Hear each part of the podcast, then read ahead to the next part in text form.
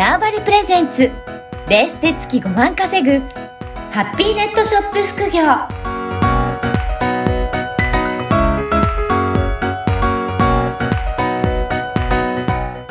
こんにちは、小ラボの岡田です。こんにちは。可能性を広げるネットショップアドバイザーのおじろです。よおじろさん、今回もよろしくお願いします。ろしくお願いします。はい。今回の配信日が11月24日ですが、もう1ヶ月後にクリスマスという、そういった時期ですね。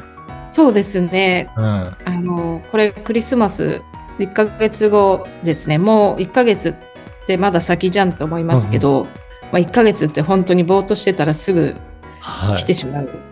あっという間にねあ、っ来ますよという間でね。す。はい。これ何かそういったイベントがあるときって、ネットショップの方っていうのは何かやられたりするんですか？そうですね。もうイベント時こそやはりチャンスだと思うので、うん。特に、えっと、クリスマスは、うんな、なんか理由つけやすいじゃないですか。そうですね ななんでも理由がつけやすいので、はい。あの、クリスマスはもうフル活用した方がいいうん。と思います。じゃあ、でいろいろ物も売れる時期っていうことですよね。まあ、売れる時期ですよね。うん。あっちも派手になるし、はい。テレビとかもなんとか特集みたいなの組まれたりとかするし、はい。あの、そこはもうネットショップでもうん何でも活かし、まあ、世の中にあるものは全部うん。フル活用してですね、はい。ぜひ、あの、売り上げを伸ばしていただければと思います。例えば、まあ、1ヶ月前だとすると、はいどういった準備をされる方は多いですかね？えっと、そうですね。これ、本当はですよ。本当は2ヶ月ぐらい前からなんとなく仕込んどいて、なるほど。1ヶ月後、1ヶ月前は、まあちょっともう、ね、ちょっと、こういうもう、もうむしろ買ってもらうような時期にはい。突入、もうちゃんと買ってもらうような時期に突入をさせたいとこなんですけれども、うんどうして、やっぱりネットショップ、まあ、おそらく小売店の方とかデパートだと、もうすでにハロウィン終わったら、はい。即クリスマスになってると思うんですね。はい。で、ネットショップだとなかなかその切り替えタイミングがどうしても遅くなってしまうんですが、うんまあ1ヶ月あればなんとかなります。で、まず、あの、ちょっと何でもいいからクリスマス商品みたいなものをはい。一つか二つでも作る。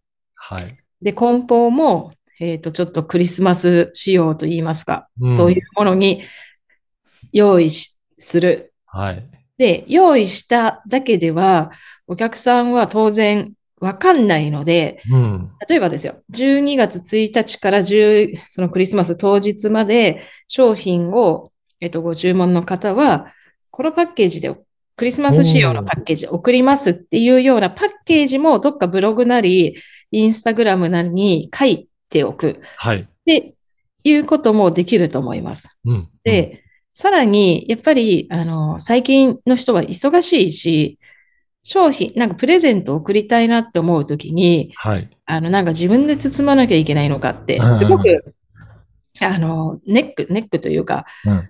めんどくさいし、大変だなと思われ、思うんですよ。はい。好きな人だったら全然いいんですけど、そういうのが。なので、もう、あの、この状態で送りますうんって。いう風にしちゃうと、もう届いたらすぐ誰かにあげれるわけじゃないですか。そうか。そういう状態にもうしておくっていうところが。そう、プレゼントは。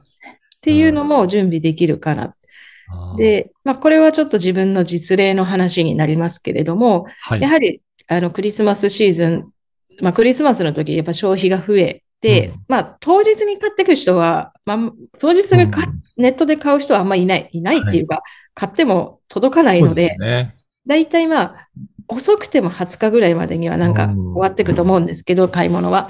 で、やっぱりその、もうある程度パッケージに入れて、袋に入れて、もう届いたらすぐこれ入って渡せる状態にしておく、送ったら、お客さんにすごい喜ばれたんですよ。はい。なんか梱包する手間が省けました。うんそこは意外とポイントになりますので、そうか。だから自分でやる必要ないから、あ、買ってすぐ渡せるとなると、あ、じゃあそれを選んどいけば、まあ問題ないなっていうところで、選んでやりやすくなりますね。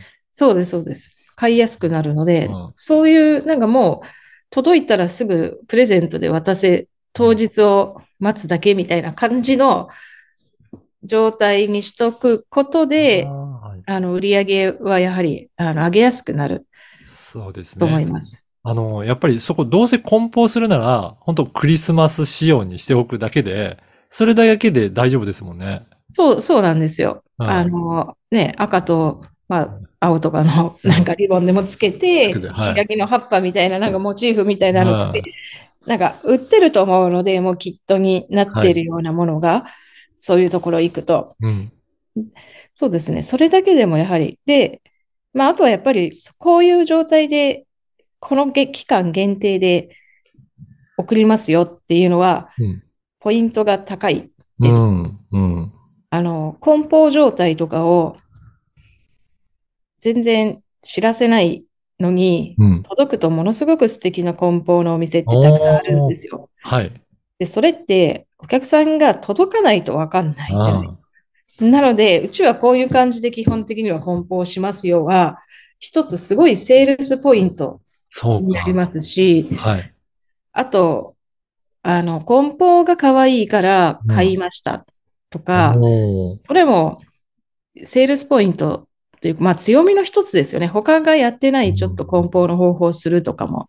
なので、あの、ぜひ、クリスマスをきっかけに、うん。あの、普段、もういきなりなんか普段すごい可愛い投稿、あの、梱包してて、今更なんか、こんな梱包してますよって、急にどっかにアップするのは恥ずかしいかもしれないので、まあ、クリスマスだったらなんかそれを理由にして、はいいろいろできますので、そうですねチャレンジしてもらいたいなと思います。これもイベントを活用する大きなメリットですね。そうするとその時に、まあ特別感も出せるし、あ、そうですここのあの、ネットショップは、し梱包まで気をつけてくれてるんだなっていうのが分かれば、まあ今後もはいリピートしてもらいやすくなりそうですね。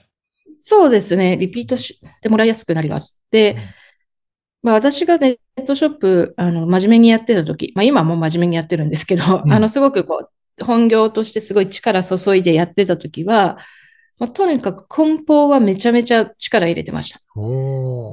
あの、お客さんは自分で商品を注文した、自分のお金で自分のために商品を注文してるんですけれども、うんお店からに商品あるわけじゃないですか。はい。お客さんの元に届くときは、お客さんが自分、なんかプレゼントもらったような気分になるぐらいの梱包をしようと思って、そこはもうそこだけは、あの、すんごい気をつけてやってました。やっぱり梱包も一つの商品ぐらいの感じで、力を入れてやっていくと、はいそこで選んでいただける場合もあるんですね。ありま。す。で、それはやっぱりお客さんが届いてからの満足感につながっていくので、はい。あの、届いてからの満足感ってリピートになる、なりやすいんですよ。うんやっぱり簡素な梱包に届いたらそんなに感動ないと思うんですけど、うん思った以上にとか、あ、そここの梱包可愛いからっていうので届いてくると、そまあそれだけでね、気持ちは変わりますね。変わります。うんまあ、ただ難しいのは、私がこう、一緒に梱包してるときはいい。よかった。でも、それがどっか、まあ、自分がいないときは、やっぱりこう、どんどん崩れていくので、はいそ。れをどう統一していくかなっていう、なんか梱包のそのガイドラインじゃないけど、はいそれがすごい、むず、あの、大変だったなと思って、そうですね。そこもセンスというか、その、オーナーのどういったところを選ぶかに関わってくるので、お任せするとそこのセンスがまたちょっと変わったりとかもするんですねそう、そうなんですよ。なので、まあそこすごい細かいマニュアル作って、うん。こここの花の向きはこっちみたいな作ってやってたけど、でも。まあなかなかね、あの、やっぱり、あの、で、途中から、まあ、倉庫にこう、荷物が多くなって移動しちゃったんはい。ですよ。で、そうしたら、倉庫から送ってもらうようにしたら、こっちが手一杯になって。やっぱりね、それだと満足度下がるんですよ。で、別に倉庫が悪いわけじゃなくって、あの、これは誰かが悪いとかじゃなくって、やっぱり最後の発想はこっちでやんなきゃいけなかったなっていう反省、もしくはガイドラインみたいなやつをきっちりはい。守ってくれる倉庫とかに頼まなきゃいけなかったなっていう。うんうん。そうですね。そこまで本当にこだわって発想すると、やっぱりお客さんの満足度も全然違うという、全然違う結果には出てるんですね。はい。うん。わかりました。ぜひね、今回、あの、1ヶ月後に、え、迫ってるクリスマスですけど、こういったイベントもきっかけにいろいろ準備していただければなと思いました。はい。おじろさん、今回もありがとうございました。はい、ありがとうございました。この番組は、バーチャルオフィス縄張りの提供でお送りいたしました。